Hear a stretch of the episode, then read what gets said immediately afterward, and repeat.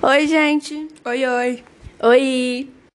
Hoje a gente está aqui para falar do imperialismo no Japão e a virada de jogo na história. Bom, eu vou começar com a transição do feudalismo para o mercantilismo, que começou a gerar muito dinheiro e as pessoas claramente começaram a gostar, já que era bem melhor. E isso movimentou bastante e com o tempo foi evoluindo. Com o aumento das reservas econômicas, houve uma sobra de dinheiro devido ao investimento no maquinário mais avançado. E estava tendo também a concorrência entre os países, porque todo mundo queria vender seu próprio produto, ganhar seu próprio dinheiro e seu imposto.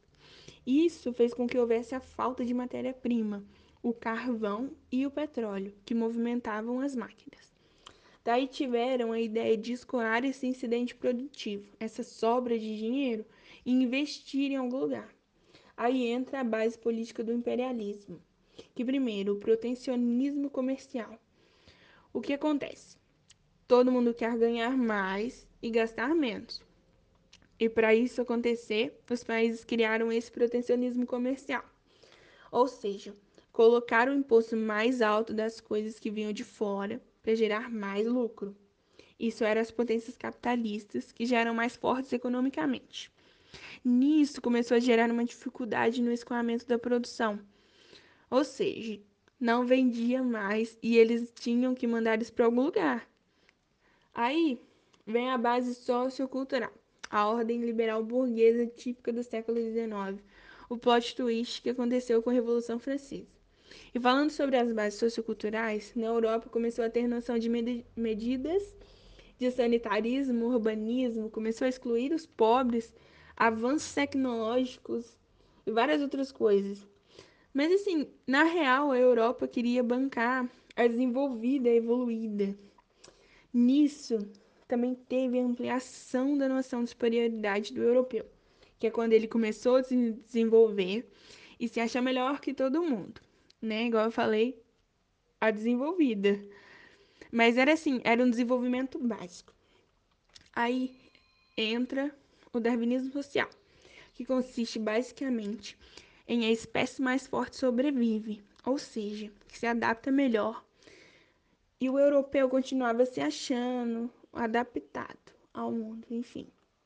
Então, o que acontece? Teve esse darwinismo social que se adaptou melhor, teve um avanço melhor. Então, o mais adaptado consegue tirar vantagem do ambiente e vai para frente. O darwinismo era uma teoria defendida pela ciência da época, e como o apoio do cientificismo era de extrema importância, isso já estava de bom tamanho. Aí sobrou né, a África e a Ásia, sem avanço tecnológico, ou seja, são regiões pouco adaptadas. Então, são atrasadas e não são civilizações, ou seja, são inferiores. E com o dinheiro sobrando, essa foi a desculpa perfeita para invadir e colonizar.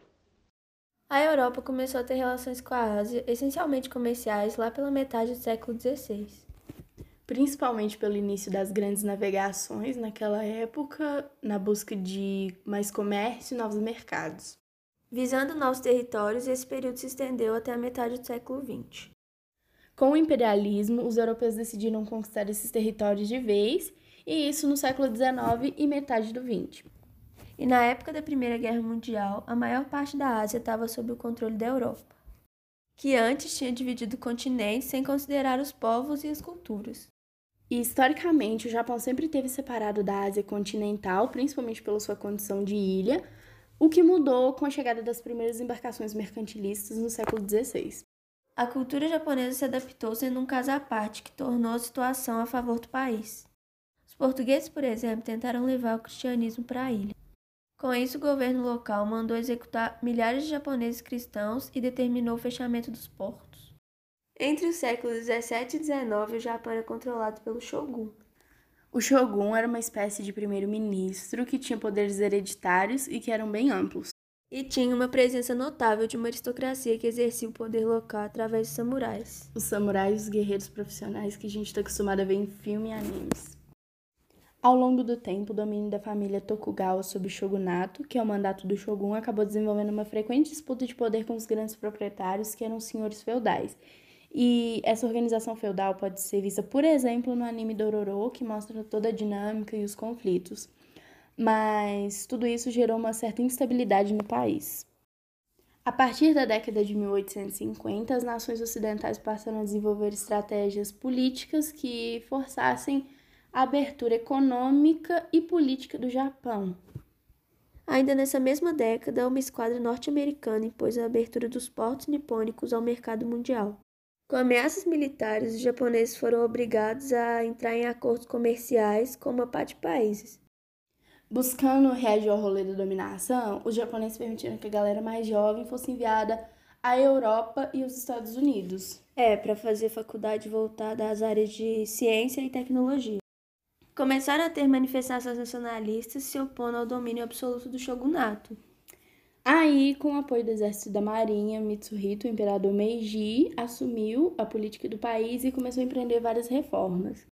O povo japonês começou a manjar e ter um conhecimento que precisava para a criação de suas primeiras indústrias. Aí, em pouco tempo, esse projeto de modernização foi seguido pelo, pela política e veio a Revolução Meiji. Nisso, a antiga organização feudalista foi substituída por um sistema de prefeituras locais em que o poder central mandava. Também teve a instalação de um poder legislativo formado por um parlamento bicameral, ou seja, duas câmaras, a alta e a baixa, que é semelhante ao do Brasil atual, formado pelo Senado e a Câmara dos Deputados. Aí as atividades econômicas do país passaram a ser para o desenvolvimento agrícola e para a formação de uma consistente indústria de base. Simultaneamente, o novo sistema de impostos permitiu que o governo juntasse grana para ampliar os investimentos na economia e incrementar as forças armadas. Com o sucesso dessa política de desenvolvimento, o Japão virou o jogo de feudalista para imperialista. No final do século XIX, os japoneses passaram a fazer parte do movimento imperialista que se iniciou na Europa, resultando na dominação de territórios na China, na Coreia e na atual Taiwan. No final do século XX, a vitória na guerra contra os russos firmou o Japão enquanto potência imperialista e principal rival econômica dos Estados Unidos na região do Pacífico.